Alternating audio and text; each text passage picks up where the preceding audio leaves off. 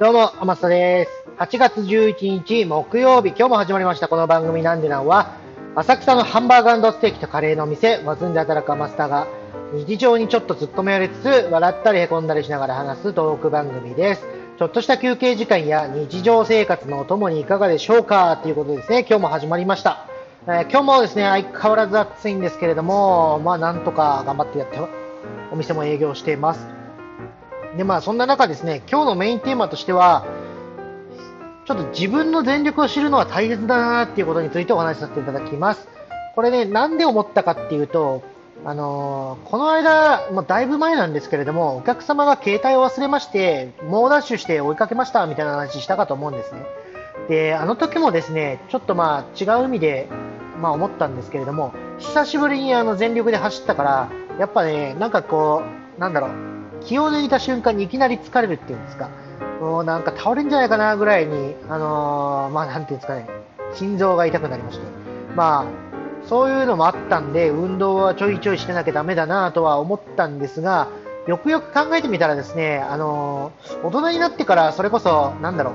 本気で走るとか、なんかそういう本気で運動するとか、そういうことがですね、僕の場合はなかったんですね。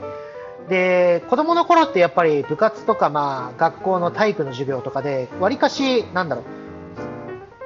えーとね、体力測定みたいなので、結構、なんだ自分の限界っていうのをなんとなく把握してるじゃないですか。それこそ1年に1回は確実にやるわけで、うんなんとなく、あ、これぐらいなんだな、ぐらいな感じではわかると思うんです。だから、そのギリギリまで攻めても大丈夫だろう、みたいな、なんていうんですかね、いわゆるこう、ストッパーっていうんですかね、そこまでは大丈夫みたいな限界が分かってるんで、なんかね、わりかし無茶もしやすかったんですけれども、今となってはですね、まあ、年も年だっていうのもあるんでしょうけれども、やっぱね、自分の限界がどこかっていうのが分かんないんですよ。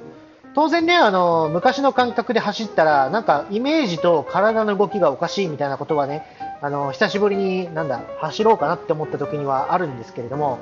うん、まあそれを踏まえた上でも、一回ね、どこかのタイミングで全力でちょっと自分の限界を分かってないと、なんか急にね、そういう、なんていうんですかね、まあ、必要になった時に限界がわからないからペース配分を間違うんじゃないかと、まあ、そういう懸念事項があるんですね。だから皆さんどうですかね、大人になってから結構自分の限界って分かりますか？てから今現在どれぐらい走れてとか、例えば、あのー1.5キロを6分、まあ、7分ぐらいで走れるかとか、まあ、あれはいつだったか、当時かな。7分あれ、ちょっと覚えてないですね。僕ももう中学校とかそこらなんで、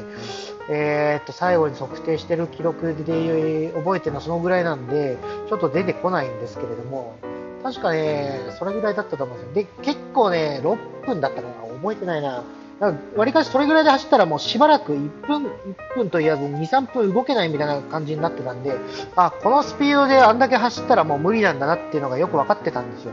うーん、皆さんはどうですか？なんかまあもちろんね、スポーツやってらっしゃる方、今でも趣味で、なんだろう、まあフットサルとかやってるっていう方がいらっしゃればね、ある程度自分のまあ、限界はわかるんでしょうけれども、そ特にそういうスポーツやってないわとかいう方だったらね、なんとなく僕と同じ感覚の人多いんじゃないですか。うん、だからね、一回どっかのタイミングでね、ちょっと無理し、無理し、無理して倒れるともあれですけれども、まあ、なんだろう、全、なんですかね、あの、誰かがいる状態で、もちろん一人でやって倒れて死んじゃったんでは笑えませんので、うん、なんかね、あの、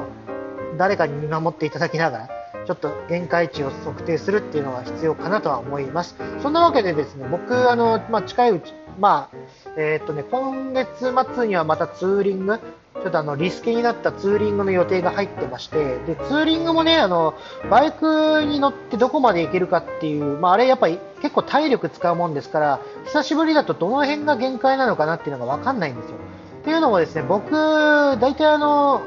えっとね、バイクで実家に帰ると350キロぐらいあるのかな、あの距離的に。で、それで往復するとまあ600キロ、700キロぐらいじゃないですか。それがね、1日で走れる限界だったんですね、当時。当時って言ってもあれ何年前？まあ10年前ぐらいですか。はい。が限界だったんですよ。で、しかもそれ、ところどころの、まあ、サービスエリアって名の作るところでは、ところどころ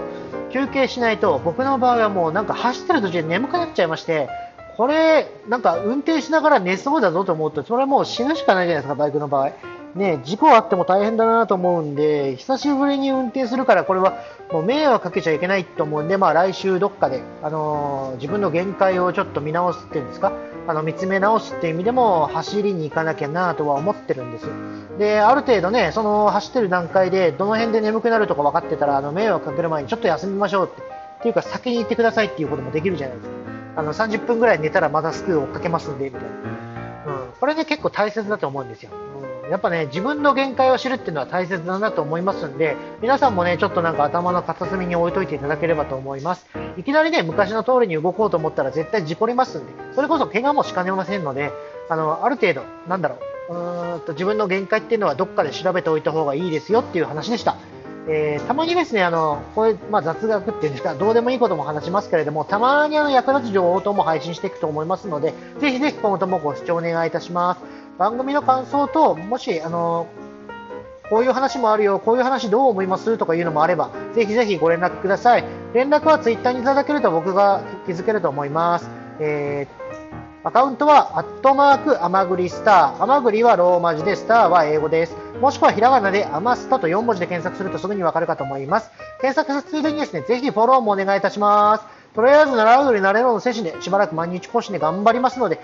えー、今後ともよろしくお願いいたします。それじゃあまた明日バイバイ